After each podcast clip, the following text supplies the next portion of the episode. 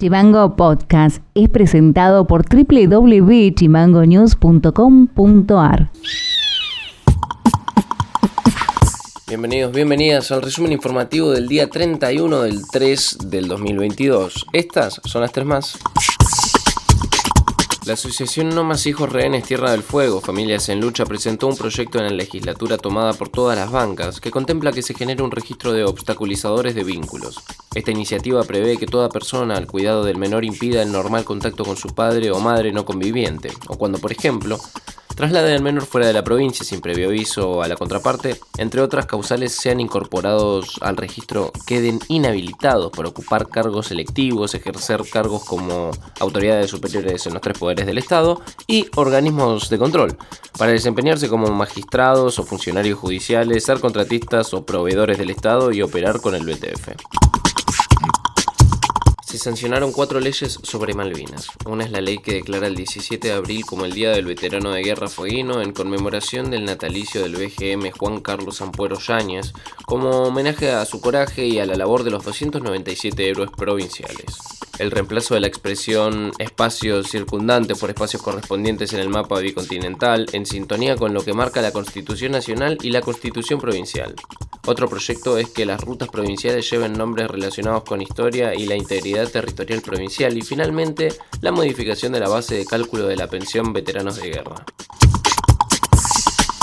Desde el municipio también informaron que 200 instituciones de la ciudad acompañarán el desfile cívico-militar por el 2 de abril, que comenzará a las 11 horas y se desarrollará sobre la avenida Héroes de Malvinas, jardines de infantes, escuelas primarias, colegios públicos y privados, universidades, fuerzas armadas y de seguridad, así como asociaciones y fundaciones, son algunas de las 200 instituciones ya inscriptas.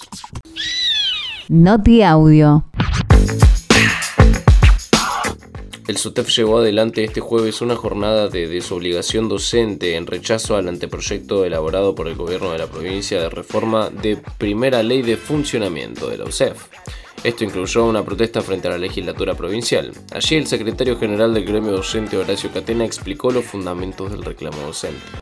¿Cuántos piensan que vamos a esperar? Y después se enojan porque salimos a la calle y le suspendemos media jornada la actividad escolar a los niños y las niñas de nuestra provincia. Por eso se enojan, pero no se enojan cuando los compañeros de la escuela 13 tienen que suspender las actividades porque no hay comedor. No se enojan porque la Cayuchenén no va el, el, pibe y la piba que más lo necesita porque no tiene transporte. No se enojan cuando se suspenden las clases porque falta gas, porque faltó inversión y porque faltó prevención. Se enojan cuando los docentes salimos a decir basta y le decimos Basta, basta Oligiati, basta Rubi, nuestra obra social tiene que volver a los trabajadores y trabajadoras y no vamos a esperar más. Y si vamos a esperar, vamos a esperar movilizados. Y el día 15 no de nuestro proyecto previsional, el, el Congreso Provincial de Delegados va a discutir un paro provincial con movilización. Se terminó la espera, compañeros.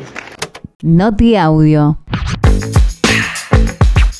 El gobernador Gustavo Melella junto al secretario nacional de Malvinas, Antártidas e Islas del Atlántico Sur, Guillermo Carmona, firmaron una carta de intención para la conformación de la subsede de la Secretaría de Malvinas en Tierra del Fuego. Así lo explicó el secretario tras la firma.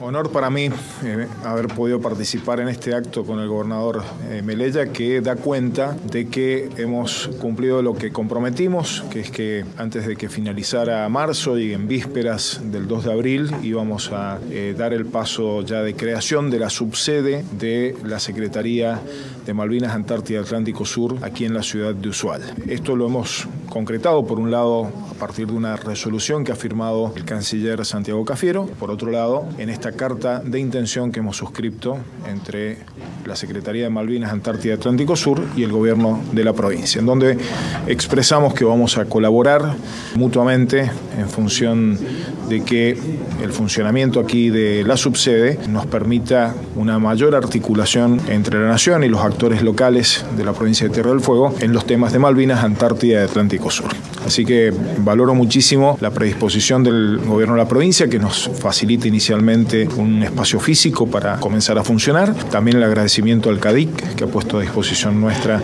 también un espacio complementario al que ofrece la provincia.